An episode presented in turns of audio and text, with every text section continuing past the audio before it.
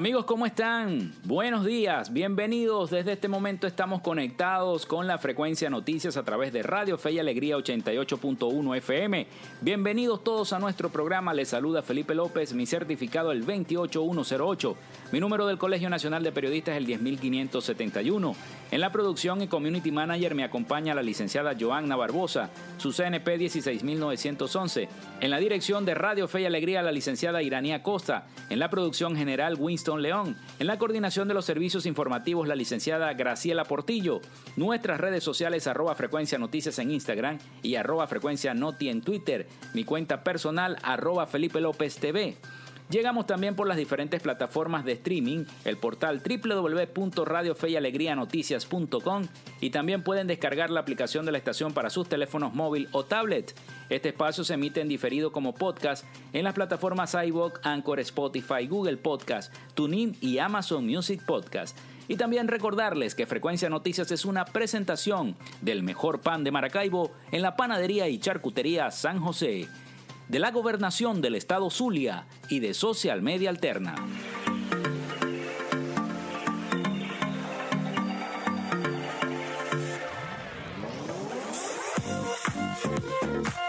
Si estás buscando el mejor pan de la ciudad para tu hogar o piensas en un emprendimiento de comida rápida y necesitas el pan de hamburguesa o perro caliente más sabroso de Maracaibo, en la panadería y charcutería San José te estamos esperando, con la mejor atención y el pan más caliente y delicioso.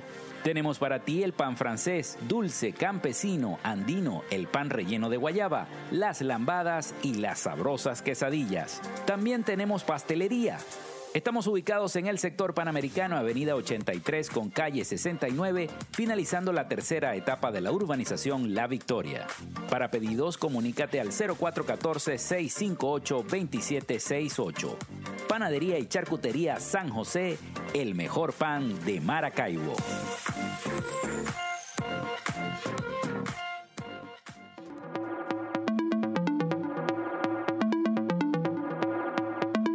Gracias a la gente de Social Media Alterna hacemos posible la interacción tecnológica en redes. Si estás buscando quien te brinde asesoría o lleve las redes sociales de tu empresa o negocio, es momento de hacer el contacto con Social Media Alterna. Diseño de logos profesionales, community manager, diseño y administración de páginas web, podcast y radio online.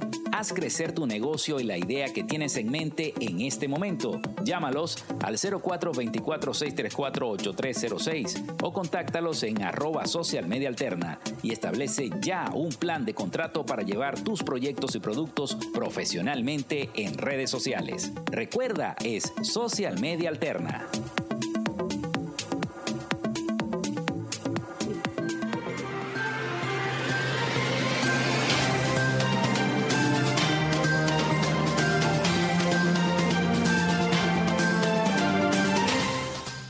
Bueno, y hoy es 27 de junio, 27 de junio, y un día como hoy, Simón Bolívar funda el Correo del Orinoco en el año 1818.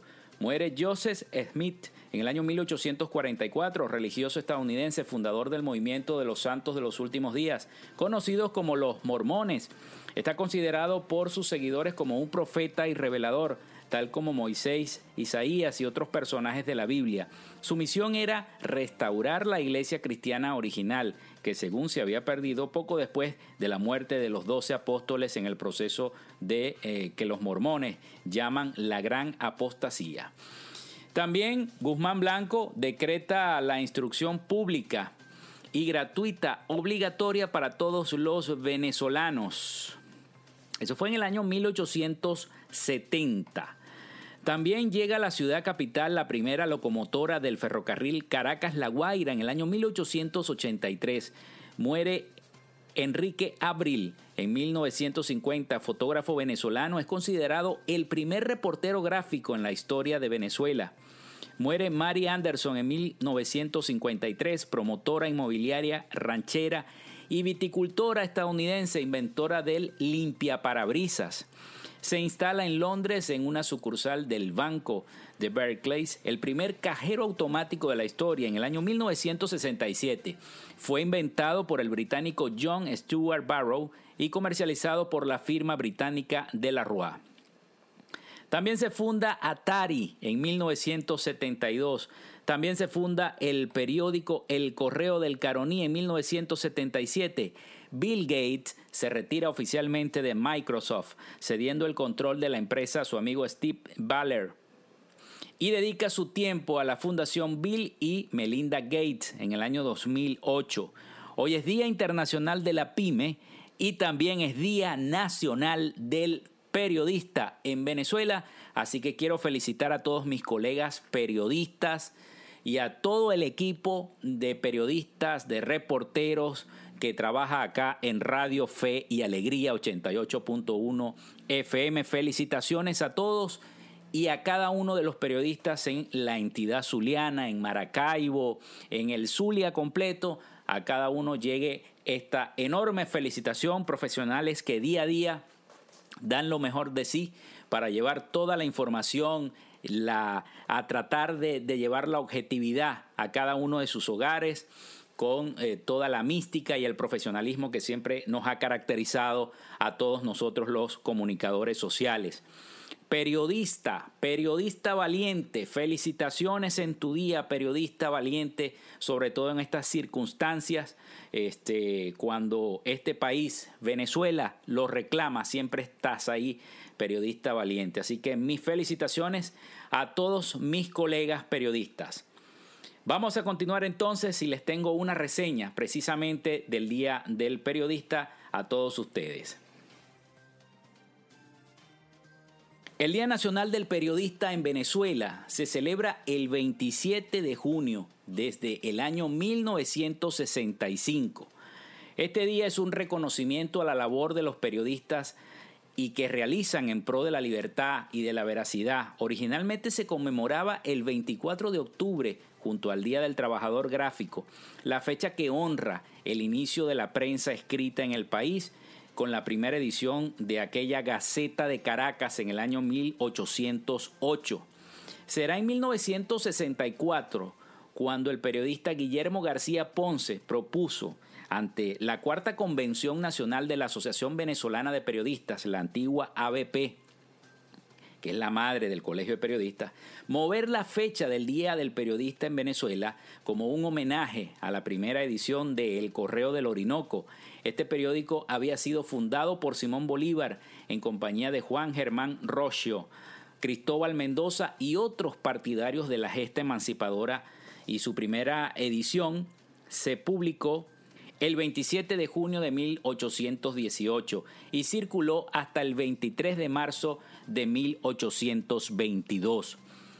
En 1994, la Ley del Ejercicio del Periodismo ratificó el 27 de junio como el Día Nacional del Periodista, así como reconoce el 8 de septiembre como el Día Internacional del Periodista, que conmemora la ejecución del periodista checo Julius Fusik por los nazis. Como parte de las actividades que se contemplan para la celebración de este día, la entrega del Premio Nacional de Periodismo en sus categorías periodismo impreso, periodismo televisivo, periodismo radial, periodismo de opinión, premio de docencia e investigación, fotoperiodismo, periodismo digital y el premio único Simón Bolívar a la trayectoria. A lo largo de todos estos años, la libertad de expresión, la información, la comunicación, medios y periodismo, periodistas, se han convertido en palabras claves para el discurso del gobierno. Esas palabras, esos conceptos, como nos plantea el francés Edgar Morin, son más que ideas claves, llegan a ser, por tanto, poseedoras de la realidad y se convierten en hiperreales. Así se puede comprender cómo el proceso político que gobierna y somete al país se ha dado a la tarea de desmontar, de asaltar a veces el sistema comunicativo que nos era conocido hasta el año finales de los años 90, 1998, 1999 y así implantar un nuevo paisaje comunicacional y un nuevo orden comunicacional como ha pregonado el gobierno. El sector comunicacional del presente se caracteriza por fuerte intervención estatal, hegemonía en el discurso, exclusiones de actores políticos y sociales en los medios gubernamentales porque piensan distinto, legislación que limita gravemente la libertad de expresión, la libertad de comunicación y el derecho a la comunicación, a la información, eliminación de la disidencia comunicacional, cierre de fuentes informativas, límite al acceso de la información pública, generación de mecanismos de censura y autocensura, intimidación y agresión a medios críticos y periodistas, trabas administrativas para la obtención de las divisas requeridas para la compra de insumos como por ejemplo el papel periódico. Acá en Maracaibo ya no existen periódicos impresos y equipos. Y bueno, ni hablar de lo que ha ocurrido con el cierre, las denuncias por expropiación de medios y de portales digitales de información, judicialización de la censura y un largo etcétera que de todo lo que ha ocurrido en estos años. Lo que hemos vivido en este tramo de la historia comunicacional venezolana es una resignificación, diría yo, no solo del periodismo, sino de las comunicaciones en general. Pero esta resignificación también es similar a la que ha ocurrido en los otros sectores de la vida del país, la economía, la educación, los gremios, lo militar, la política en general, la cultura y el deporte. Todo esto que estoy comentando es un escrito y está escrito por el profesor Marcelino Bisbal, un, gran comunicador social, al igual que Antonio Pascuali, que son comunicólogos, estudiosos de la comunicación social, estudiosos de cada uno de las libertades, del periodismo, de la comunicación, y nos aportan este tipo de palabras de enseñanza, sobre todo en estos tiempos tan difíciles, donde estos jóvenes estudiantes de comunicación social, estudiantes de periodismo, nunca vivieron el periodismo que se hacía en a principios de tanto de la década de los 90 como en, a principios de la década del 2000, cuando todavía no se, se desconocían algunas leyes que trataron de cercenar la comunicación, la censura, el cierre de medios, el cierre de RCTV, por ejemplo. Bueno, tantas otras cosas que han ocurrido y que hoy conmemoramos este Día del Periodista con la frente en alto, como debe ser, porque es lo más fundamental. Llevarles a ustedes que nos están escuchando la información hasta donde se pueda, hasta donde se pueda contar el hecho noticioso, hasta donde se pueda contar la noticia. De verdad que mis felicitaciones, reitero, a cada uno de los comunicadores sociales que hoy están, recibieron ese premio y ese botón honor al mérito por parte del Colegio Nacional de Periodistas Seccional Zulia quien impuso los botones honor al mérito gremial a cada uno de los comunicadores, 15 comunicadores que fueron hoy condecorados en la sesión del Consejo Legislativo del Estado Zulia, luego de eh, que en horas de la mañana se hiciera la ofrenda floral, luego la Santa Misa en la Catedral y posteriormente este acto en el Consejo Legislativo del Estado Zulia.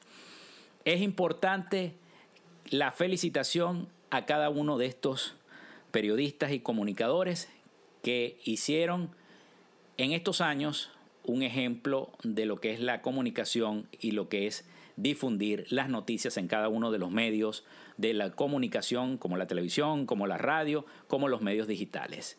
Es importante destacarlo y acá en Frecuencia Noticias tenemos que hacerlo porque de, de esa es nuestra meta, esa es la meta de este programa, informarles a ustedes el acontecer diario del Zulia, de Venezuela y del mundo. Hacemos la pausa y ya regresamos con más información para todos ustedes acá en Frecuencia Noticias y nuestro invitado de hoy, el secretario general del Colegio Nacional de Periodistas del Estado Zulia, el doctor, porque también es abogado, Leonardo Pérez Álvarez. Ya venimos con más de Frecuencia Noticias.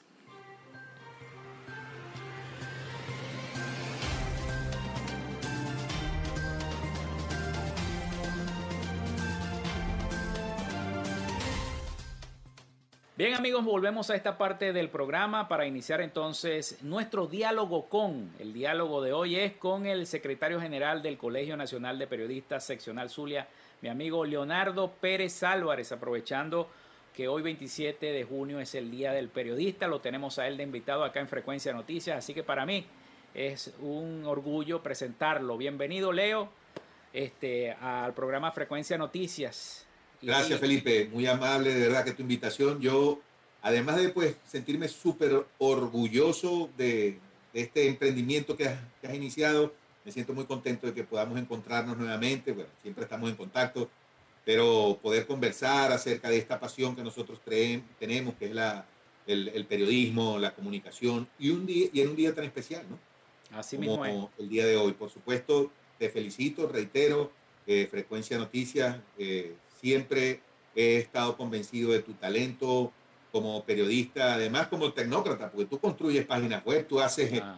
eh, radios en línea, haces diferentes servicios con la tecnología, pues que la utilizas de forma bien productiva y estoy seguro que además con el servicio de redes sociales, pues este programa va a ser, como se dice, un palo a la pared.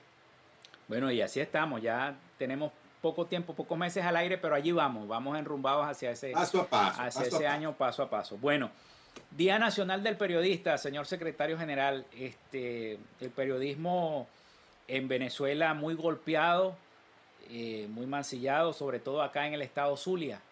¿Cómo lo celebramos los periodistas en este momento? Te voy a dar la respuesta porque esa pregunta que me estás haciendo, que es una pregunta válida y que lamentándolo mucho sigue siendo oportuna. Digo lamentándolo porque es eso, ¿no? Por las situaciones que está viviendo el periodismo que están siendo muy extensivas en el sentido, van más allá del riesgo natural del ejercicio periodístico. Te voy a dar la misma respuesta que le he dado a todos los años. Seguimos celebrando porque estamos de pie. Seguimos celebrando porque nosotros seguimos existiendo. Seguimos celebrando porque vamos a seguir existiendo. Por mucho cortapisa, por mucho ataque, por mucha violencia, por mucha ley que han querido crear, por mucha ah, abuso de autoridad que han venido aplicándole a todo lo que tiene que ver con el periodismo y la comunicación social. Aquí nosotros seguimos y este año vamos a continuar, vamos a seguir dando informaciones de todo tipo. Quisiéramos que las informaciones fueran básicamente positivas, hermosas, bonitas, eh, que animen, que las hay, las hay muchas también, solo que dominan las situaciones incómodas para la sociedad, en el caso del Estado Zulia, los apagones. Eso es eh, una limitante también para el ejercicio periodístico, porque hoy básicamente todo es a través del Internet y obviamente no tienes electricidad, pues no vas a poder tener eh, el, Internet para poder transmitir, ¿no? Más allá de eh, las leyes que pretenden reformar, que ni siquiera saben qué es lo que deben hacer, pero bueno, tienen la intención y ya conocemos cómo es la forma de ellos para actuar en cuanto a, a pretender controlar, amordazar el ejercicio periodístico.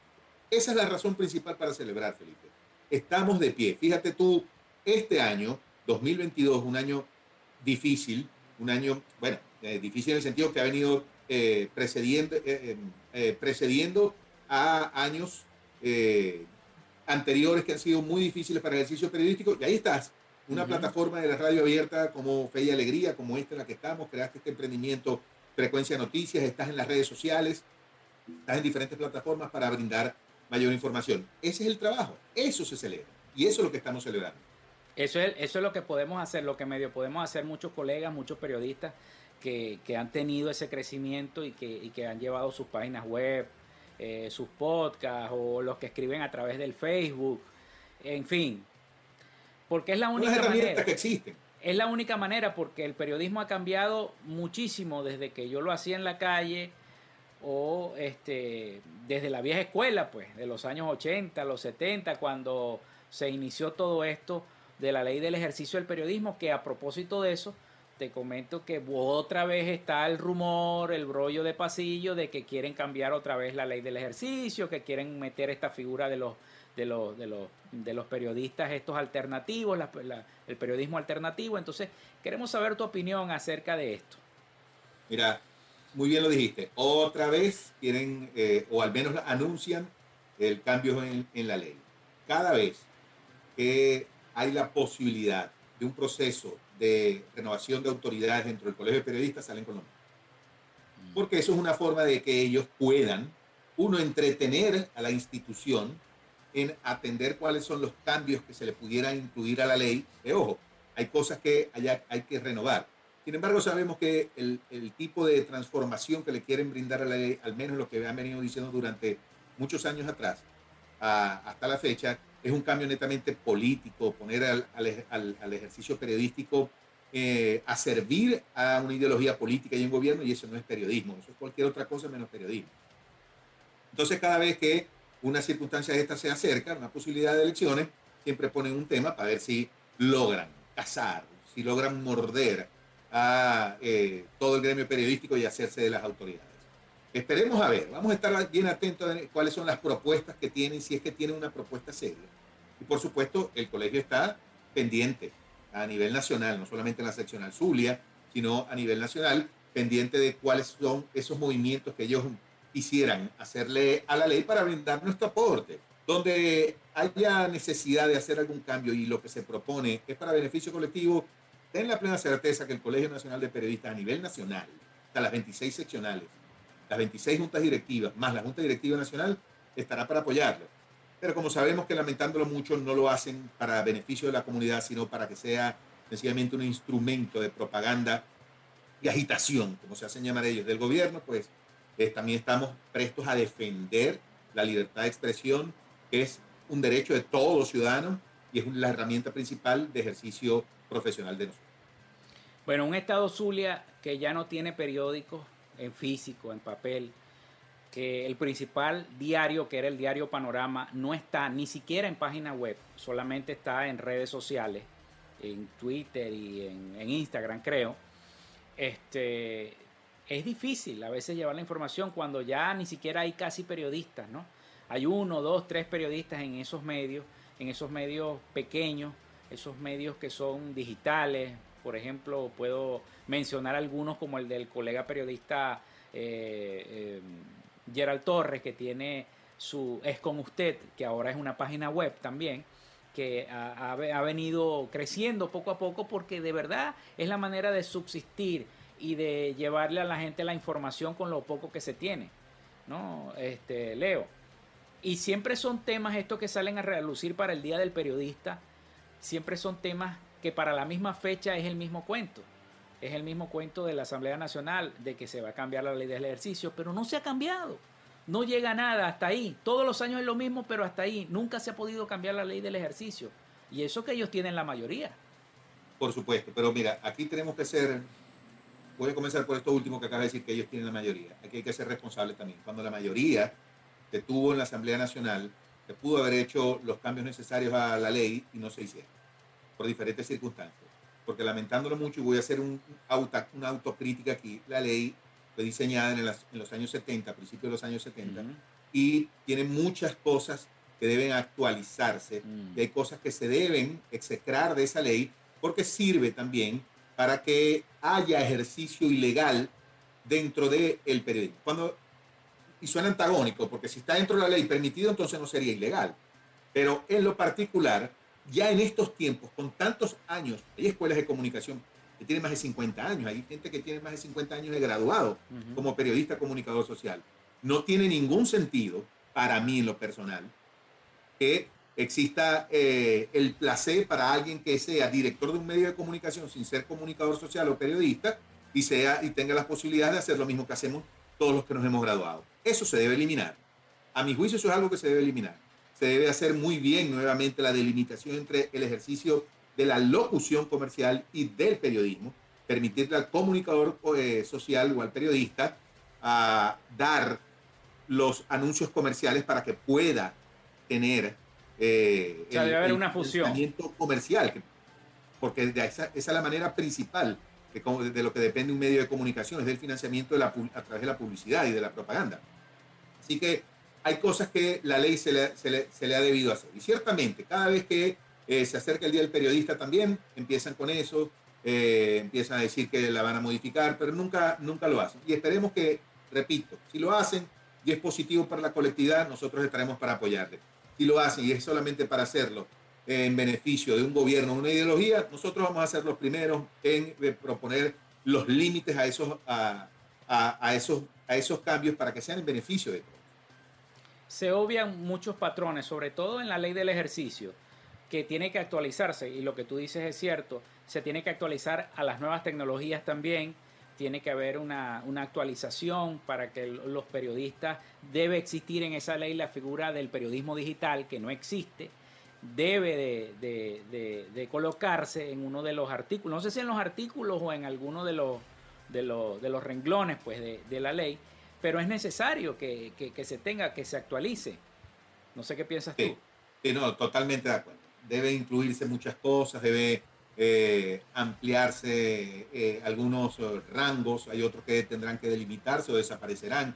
Hay cambios que hacerle a la ley del ejercicio. Hay que delimitar por fin quiénes son las personas que pertenecen al ejercicio periodístico o al ejercicio de la comunicación social. Porque en ese momento fue creada la ley del ejercicio del periodista y solamente tenían los medios tradicionales, es decir, radio, televisión y los medios impresos. Ahora, aquella persona que hace periodismo a través del el YouTube, o a través del de Instagram o del Facebook. ¿Cómo qué método le vas a, eh, o bajo qué etiqueta le vas, a, le, vas a calificar? ¿Es un periodista que audiovisual o es sencillamente un influencer, como se le llama? ¿Qué hace esta persona? ¿Hasta dónde puede hacer?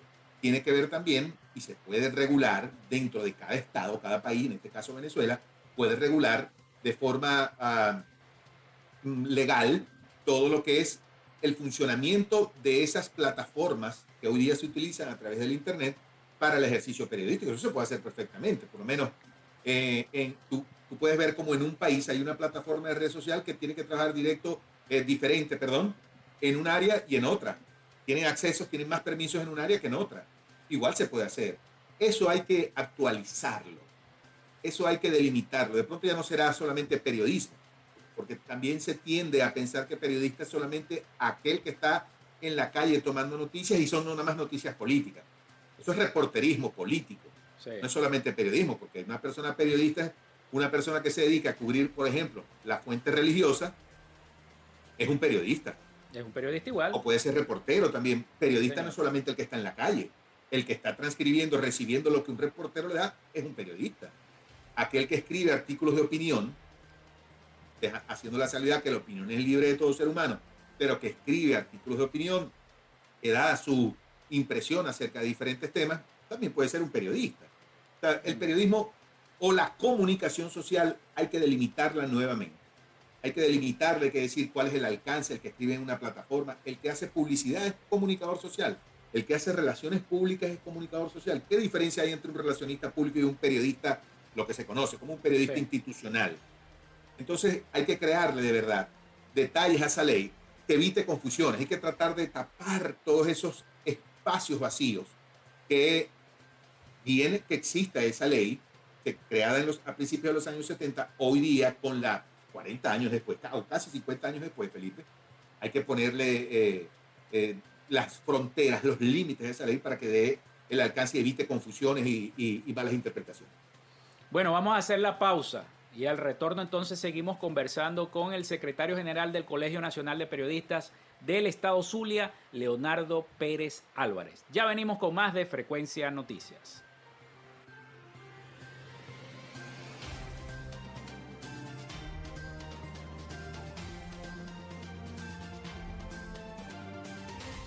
Estamos de vuelta con más de Frecuencia Noticias para todos ustedes acá en 88.1 FM, Fe y Alegría con todas las voces. Y precisamente tenemos la voz del secretario general del Colegio Nacional de Periodistas del Estado Zulia, Leonardo Pérez Álvarez, quien nos acompaña en el programa del día de hoy, un programa especial por el Día Nacional del Periodista.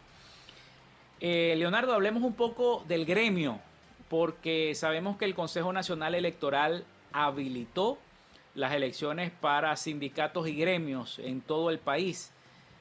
¿Cómo se está manejando esto por parte del gremio del CNP, del Colegio Nacional de Periodistas a nivel nacional? Si ya se están agrupando, si se van a hacer las, las asambleas que siempre se hacen para elegir las diversas comisiones electorales. ¿Cómo se prepara este ánimo electoral en el colegio? Después de tanto tiempo que se había dicho que iban a haber elecciones, que sí, que no, ¿cómo se prepara el gremio? Hay una mora de ocho años. Sí. Ocho años debió haber elecciones en 2014. Total. Y bueno, como hay una ley de proceso, creo que es la de, precisamente en la, ley electoral, indica que seis meses antes o seis meses después de una elección nacional no puede haber ningún otro tipo de elecciones. Entonces todos los gremios y sindicatos estamos en mora, no solamente el CNP, todos. Eh, inclusive, eh, si mal recuerdo, Contadores lo hizo ya reciente y ya deben estar en mora, porque la mayoría de los, de los periodos gremiales son de dos años. Y eso hace más de tres años que los contadores, que creo que fue el, más reciente, que es el más reciente de los gremios que, que renovó autoridad. Mira, el CNE ciertamente dio luz verde para que gremios y sindicatos renueven sus autoridades. Lo que dijo fue, organícense a la luz de la ley que se les va a aprobar el, el, el evento electoral. Palabras más, palabras menos. ¿no? hay fecha en el caso del Colegio Nacional de Periodistas para hacer elecciones. No hay fecha todavía porque hay recaudos pendientes por consignar. Cada estado, cada seccional debe consignar su junta o su comisión electoral para llenar los requisitos y decir, bueno, estas son, estos serán los árbitros en cada seccional, este será el árbitro a nivel nacional y necesitamos eh, estipular más o menos una fecha, te darán una fecha promedio o el colegio mismo dirá, bueno, estimamos que para el año que viene, para el Día del Periodista, por ejemplo, para mayo del 2024 haremos esas elecciones para que se renueven las autoridades. Por ejemplo, dirán, bueno, ok, tienen permiso para hacerla bajo estas las características que ya se sabe, que eh, deben cumplir para que sean lo más ecuánimes eh, posible, ¿no? Ahora, eh, eso ha traído que ya salgan, por supuesto, personas que tienen aspiraciones, cosa que es muy bueno, cosa que es válido, y algunos pues ya están armándose en grupos, otros están diciendo que quieren ser candidatos, que quieren ser, eh, ocupar tales o cuales posiciones, tanto a nivel seccional, cualquiera de las 26 seccionales, o a nivel eh, nacional, en la Junta Directiva Nacional, y están allí, pero están ahorita, de verdad, es nadando contra la corriente, o más que nadando contra la corriente, están jugando adelantado, porque no hay fecha. No hay fecha. Ahora es válido, dentro de lo que es la estrategia política, electoral, que pueden ir haciendo sus eh, sus alianzas. Eh, obviamente, pues yo no voy a aspirar, por razones eh, que ya son sabidas, me corresponde ya salir de la seccional Zulia. Veremos si de pronto es por primera vez un zuliano corona la Junta Directiva Nacional. Eso está en el tapete. mi posibilidad de ir hacia la presidencia de la Junta Directiva Nacional del Colegio Nacional de Periodistas. Ya en dos oportunidades hemos tenido vicepresidentas nunca presidente de, parte del Zulia. Hay una buena posibilidad, hay bastante apoyo, pero igualito eso está solamente en conversaciones con algunas personas a nivel nacional, eh, con quien mantengo por supuesto excelentes relaciones, eh, en algunos grupos que me animan también a hacer algo que me gusta la idea, no voy a decir aquí cómo se utiliza. sería muy bueno. Es decir, yo voy hasta donde el pueblo me lleve, que no, no es que yo quiera, es que me, me, dijeron que fuera. No, no, a mí me gusta la idea. A mí me gusta la idea y eso ¿Te gustaría, ¿Te gustaría ser presidente del Colegio Nacional de Periodistas? Sí, por supuesto. Estoy seguro que se puede hacer una gran labor como se ha venido haciendo en el Zulia con todo y el desgaste, ¿no? Porque hay que ser honesto, Felipe. Hay un desgaste, no solamente en la Junta Directiva del Zulia, en toda la Junta Directiva, por la situación que ha vivido el país, que, viene, que, que se viene presentando en todo el país, ¿no? Y por supuesto, un ente no debe estar tanto tiempo ejerciendo eh, la, autoridad en un organismo o una institución porque llega un punto en que la creatividad se hace rutina. Sin embargo, nosotros, gracias a Dios, es una junta directiva muy bien consolidada. Es una junta directiva que juega muy bien en equipo, es decir, unos son buenos en una cosa o unos tienen mayores habilidades en otras y así nos hemos podido balancear. Y mm. creo que ese ha sido precisamente el éxito de esta junta directiva. Ahora bien, eh, ya corresponderá a las otras mm, fórmulas eh, organizarse. Eh, obviamente yo no voy a decir aquí por cuestiones de estrategia y de, eh, de, trabajo, que es todo lo que hay que hacer. Hay gente que cree solamente que es decir, yo quiero ser secretario general, en el caso de las seccionales, Pero esto lleva un trabajo permanente, esto lleva un trabajo profundo, que va mucho más allá de la mera aspiración y mucho más allá del mero posicionamiento en el cargo, es desarrollar y ejercer un cargo como se debe como se merece el gremio que se venga desarrollándose con respeto, que haya identidad, que haya sentido de pertenencia, que, tengas, por supuesto, respeto a ti mismo, por tu gremio, que el gremio te respete y que te respeten los demás, las autoridades políticas, las autoridades civiles, militares, los otros gremios. Eso es un trabajo que tiene eh, que hacerse y es un trabajo que no es, no es tal vez difícil, pero tampoco es cualquier cosa, nada más decir, ah, yo me siento en esa silla, por utilizar esa metáfora, y ya lo estoy haciendo. No es solamente eso.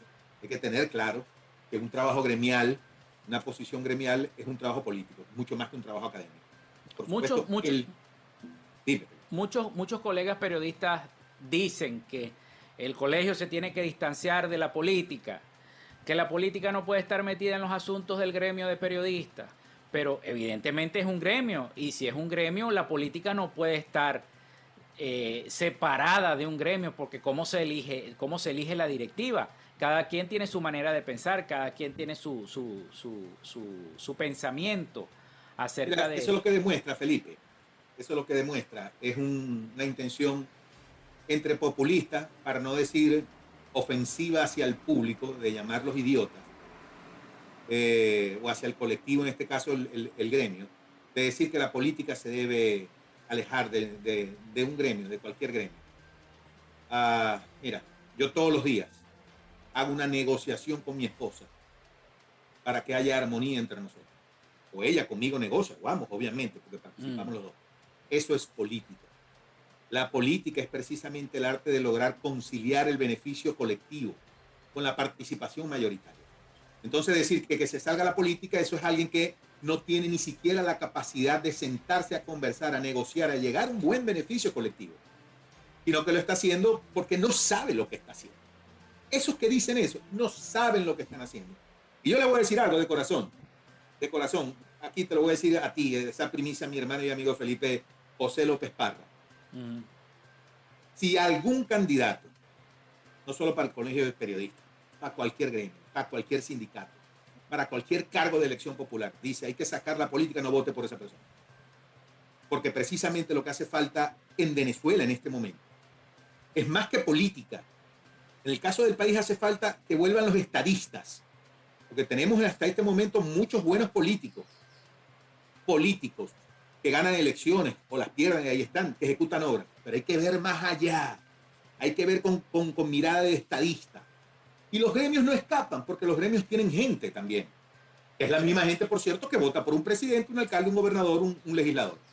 Entonces, sacar la política, por favor, eso es una forma de ofender a la gente. No sale. Ahora, en lo que sí estoy de acuerdo, yo me siento en lo personal muy contento de que así haya sido, porque es demostrable ese trabajo que se ha hecho en la Junta Directiva, es que hemos sacado los partidos políticos de la Junta Directiva de las decisiones, mejor dicho, para aclarar, de las decisiones. Para nadie es un secreto, yo pertenezco a partidos políticos, vengo de familia política, de hace muchos años, desde mis ancestros ejercen política. Y dentro de la junta directiva del colegio y dentro del tribunal disciplinario personas que pertenecen a otros partidos políticos. Y en la junta directiva nunca se ha puesto el caso de algún partido que nos diga tenemos que tomar esta directriz. Porque inclusive en los partidos que yo pertenezco siempre dije eso es sagrado, con eso no se meta. Eso es sagrado, con eso no se mete. Y no lo hay. Partidizar un gremio sí es una cosa muy diferente, pero despolitizarlo, despolitizarlo es aislarlo del mundo. Despolitizarlo es eh, sacarlo del contexto de la realidad de Maracaibo, del Zulia, de Venezuela, del mundo en general. La política es el arte de conciliar entre las personas. Y eso es algo que tenemos que hacer en el gremio, que ya se ha venido haciendo no solo en el Zulia, sino a nivel nacional, y hay que expandir. Entonces, Aquel que se quiera postular, bienvenido. Que le eche pichón. Vaya, que le eche pierna. Que si yo me postulo también, no será el Zulia, ya lo dije, como permiso de aquí, está en el tapete que, la vaya a la presidencia nacional. Este, le voy a echar pierna como lo he venido haciendo y tengo, gracias a Dios, credenciales, tengo equipo y tengo todas las herramientas para que eso se pueda hacer y lograr y capitalizar un gran trabajo. Continuar un gran trabajo inclusive que se ha venido haciendo desde eh, la presidencia de Tinedo y que se puede expandir a toda Venezuela y se puede ir cada vez mejorando, creando cosas nuevas y mejorando lo que Bueno, esto es una primicia que tenemos aquí en Frecuencia Noticias, el secretario general del Colegio Nacional de Periodistas del Zulia, diciendo que hay posibilidades de que se pueda postular a la presidencia del Colegio Nacional de Periodistas, la presidencia nacional. Eh, pero al principio, cuando comenzaste a explicar todo lo de la política, hablaste de la morosidad en el cargo. Evidentemente muchos periodistas desconocen, Leo, este, que ya tú debiste de haber dejado el cargo hace muchos años atrás, ¿no? Cuando se, se debieron de hacer elecciones, pero ante la negativa del Consejo Nacional Electoral, que es el ente rector que maneja estos procesos, eso no se había hecho. Correcto. Es así, ¿no? Eh, el Consejo Nacional Electoral se mete en todos los procesos de los gremios y sindicatos y necesitas, no es como antes, como hace 22 eh, años atrás, que eh, cada gremio, cada sindicato independiente se organizaba a lo interno y ya hacían sus elecciones. Ahora no, ahora necesitas para que sea completamente blindado jurídicamente la autorización del Consejo Nacional Electoral. Y es lo que ha ocurrido. En el 2014, que es cuando correspondía hacer nuevamente las elecciones que se habían hecho 2000 en el 2008, luego de ocho años de mora también, porque del 2000 al 2008 no hubo elecciones, se hicieron en el 2008, se hicieron en el 2010, se hicieron en el 2012, que cuando entra esta junta directiva que yo encabezo, en el 2014 se debió hacer. Pero el CNE no le ha dado autorización a ningún gremio. Los gremios que lo han hecho porque decidieron hacerlo, pero el caso del CNP no decidió desde mayoría, desde la Junta Directiva Nacional, pasando por el secretariado, es decir, todos los miembros de, eh, los, secretarios generales de las diferentes seccionales acordaron por mayoría que si no teníamos todos los requisitos legales, evitáramos ser un motivo de discusión, un motivo de intervención para la política nacional, la política partidista nacional, que nos quisiera intervenir la Junta de Directiva. Entonces lo que hicimos fue, aplicando el principio de continuidad, todos nos mantenemos en nuestros cargos. Así Esa es la razón por la cual este servidor sigue siendo, en el caso del Zulia, el secretario general. Bueno, vamos a hacer la pausa y al regreso seguimos este diálogo con el, secretario general, ya te iba a decir presidente, el secretario general. Bueno, para que se acostumbre, tal vez. El secretario general del Colegio Nacional de Periodistas del Estado Zulia, Leonardo Pérez Álvarez. Ya regresamos con más de Frecuencia Noticias.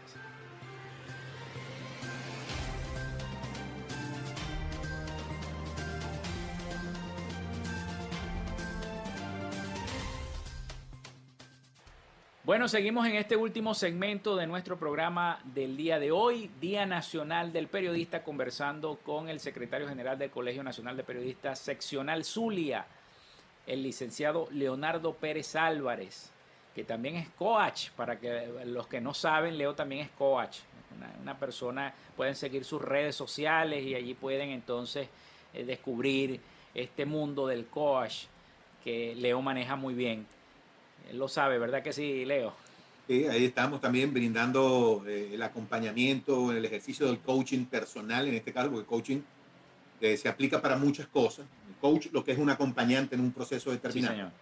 Eh, y así como los hay coach de salud, coach de ejercicio deportivo, hay el coach personal, en, lo que es la parte de toma de decisiones, de motivación, ah, manejo emocional, ese tipo de cosas es la que básicamente uno brinda y bueno, ejerciendo también, eh, ampliando eh, en, otros, en otros aspectos y estudiando, creciendo pues diariamente, porque la vida es eso, un continuo, permanente, presente de crecimiento y de desarrollo que cada quien lo asume como lo considere. Bueno, Leo, precisamente eso era lo que te iba a preguntar. ¿Cómo ves el futuro del periodismo en Venezuela, en el Zulia?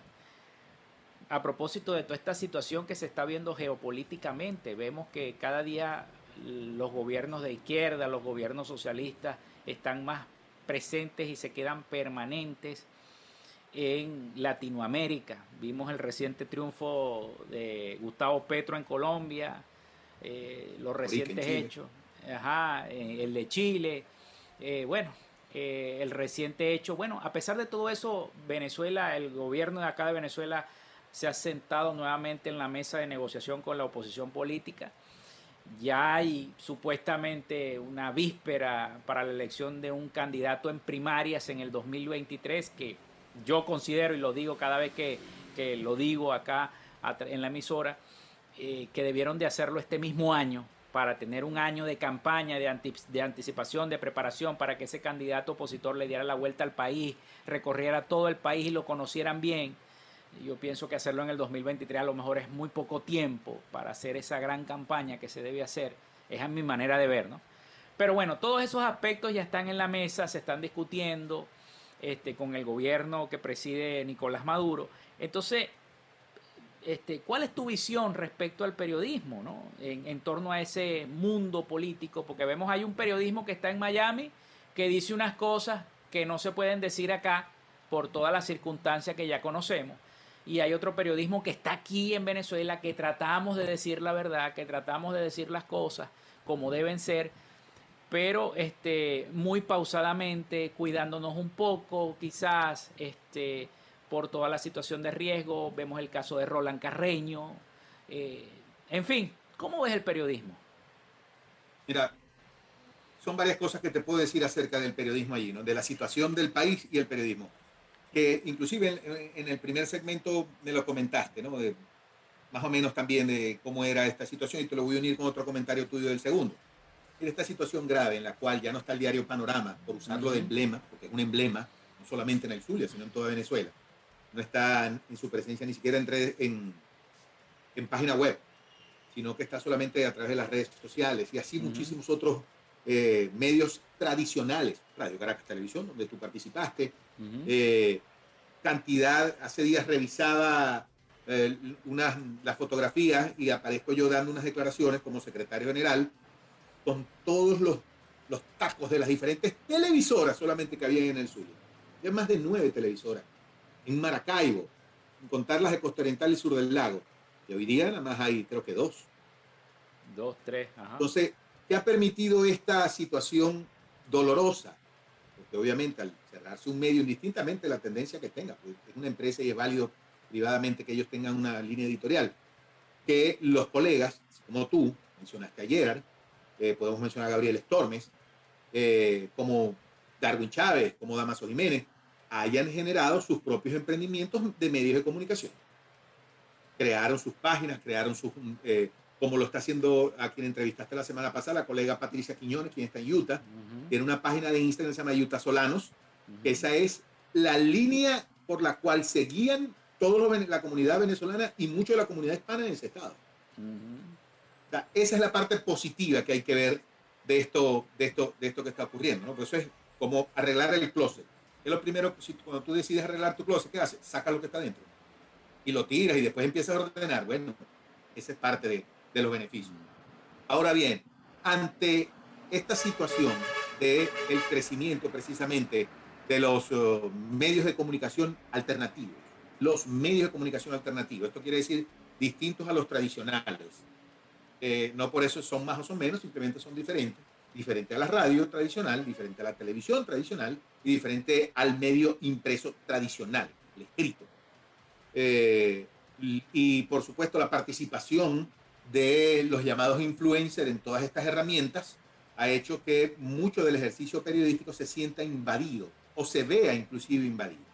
Hace días me hicieron esa pregunta también a propósito de nuestra celebración y es que la diferencia está o el, eh, el trabajo le queda al colega comunicador social periodista es seguirse profesionalizando, seguirse preparando, crear una diferencia entre su trabajo si lo haces a través de YouTube, si lo haces a través del Instagram, si lo haces a través del Facebook, si lo haces a través del Telegram, a través de la plataforma que lo hagas, que puedas marcar una diferencia con aquella persona que no es profesional, quien no está preparado, sino que sencillamente tiene un teléfono inteligente, pues y en la democratización de todas esas herramientas, él tiene sus medios. Mm. Pero de verdad no es un trabajo de comunicación social lo que hace. Eso es lo que le corresponde a todas estas personas. Ahora, hay otro de los mm, eh, cortapisas del periodismo que es el ataque político, que es el cercenamiento a través de las leyes, que haya persecuciones a través de las diferentes instituciones de los estados, caso que se ha visto en Venezuela, lo hemos visto en México, lo hemos visto en Colombia, eh, por hablar de América Latina, lo hemos visto en diferentes ciudades, eh, países de, de, Europa y del mundo. ¿no? Esos son los riesgos naturales del ejercicio periodístico.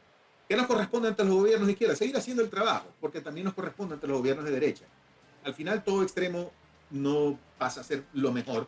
Yo soy persona que cree más en los puntos intermedios, creo más en eh, los balances que se deben dar en la vida, aunque hay momentos en que puedes irte hacia un lado o hacia el otro, pero creo que en, líneas generales buscar una, un eclecticismo, una mezcla, un buen eh, eh yin-yang, que represente precisamente eso, el todo y el balance, la unión, eh, se puede hacer algo mejor. Creo que el periodismo le corresponde hacer lo mismo con un gobierno de izquierda que con un gobierno de derecha igual. Tratar de representar los hechos con la mayor veracidad posible.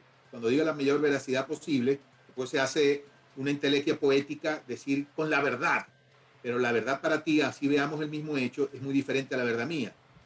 Entonces lo que hay que tratar es, uno, en el caso de el reportero, de aquel que cuenta la historia, de aquel que eh, dibuja lo que vio, es e, evitar colocarles las uh, calificativos y las etiquetas de opinión personal, sino que sencillamente sea un cronista en una posición distante, en una segunda o tercera posición, de contar nada más lo que ve y tratar de eh, darse cuenta, sobre todo, que es algo que yo he visto que algunos colegas o el ejercicio periodístico, no algunos colegas, sino en el, en el ejercicio periodístico a veces se, se, puede perder. Y cuando dijiste esto, los que están afuera, pues hacen unas, dicen unas cosas. Es que por muy cierto que sea una información que uno tenga, y por muy tal vez eh, relevante que pueda ser para un grupo de personas, porque no para todos los mismos temas son relevantes, siempre hay que tener cuidado si realmente es positiva esa información o esa nota que se va a dar. Porque lo que nosotros hacemos es educar también a través de nuestro ejercicio profesional. Somos comunicadores sociales, nos debemos a una sociedad y participamos en una sociedad y debemos brindarle también beneficios a esa sociedad. En consecuencia, no todo se debe decir o todo lo que se vaya a decir debe tener su oportunidad, debe tener su momento indicado para que se sepa. Porque a, veces hay informaciones que pueden más bien causar conmoción dentro de un país y causar problemas. Tú que eres un gran seguidor del cine y conocedor. Famoso el experimento que se hizo con el ciudadano Kane. De cómo se movió toda la, eh, toda una ciudad todo un, colectivo en base a una historia que una persona contó. Y era una historia. Entonces, tenemos que asumir mayor responsabilidad social en cuanto al producto que nosotros tenemos, a lo que le ofrecemos al público, que sea realmente de valor. Esto sobre todo va al que habla de política, al que habla de economía, porque si eres una persona que habla de cine, de ciencia ficción, obvio, tienes más abanico, espacio para hablar de creaciones, eh, decir muchas otras cosas. Pero inclusive aquel que hace periodismo rosa, como le decimos, porque habla de personalidades, habla, habla de, de, de intríngulis, de lo que ocurre en Santa Lucía, de lo que ocurre en La Victoria, por decirte algo, con las personas que allí hacen vida, pues también hay que tener cuidado que esas personas son los hijos de alguien, son los padres de alguien, son los hermanos de alguien. Hay que ver qué informaciones de verdad tienen valor y le brindan un beneficio o le pueden brindar eh, algo adicional, un plus a la, a la comunidad a la cual eh, se le está ofreciendo. Por el hecho de que tengamos en lo interno, es decir, que nosotros nos hagamos más responsables socialmente no significa que seamos responsables de lo que ocurre en la sociedad. Son dos cosas muy distintas porque también he visto, he escuchado, inclusive me lo han comentado, personas que me dicen, bueno, es que el problema es que ustedes los periodistas el problema es que nosotros los periodistas, no, cada quien debe asumir su responsabilidad. Porque quieren algunas personas que son protagonistas y responsables de las historias de las diferentes eh, poblaciones, de las sociedades que hay en el mundo, o en el caso venezolano, y quieren decir, no, que es que ustedes los periodistas, porque es que ustedes los periodistas. Nosotros nos respondemos por lo que nos corresponde y que cada quien responda por lo que le corresponde. Es muy sencillo. Creo que ese es el orden que debe existir para que haya una armonía y todo fluya perfectamente en una sociedad. Bueno, Leo, te quiero agradecer por haber participado en el programa del día de hoy. Este, a vos, mi hermano, gracias. No, agradecido y bueno, y feliz día del periodista para ti también. Feliz día del periodista para ti, feliz día para todos los colegas que me están escuchando en este momento a través de tu programa, a los que escuchen después en las diferentes plataformas en las que presenta este extraordinario espacio, este extraordinario espacio. Y a los estudiantes de comunicación, muchachos, sigan adelante. Si ustedes están allí porque les gusta, porque sienten pasión, están en el lugar correcto.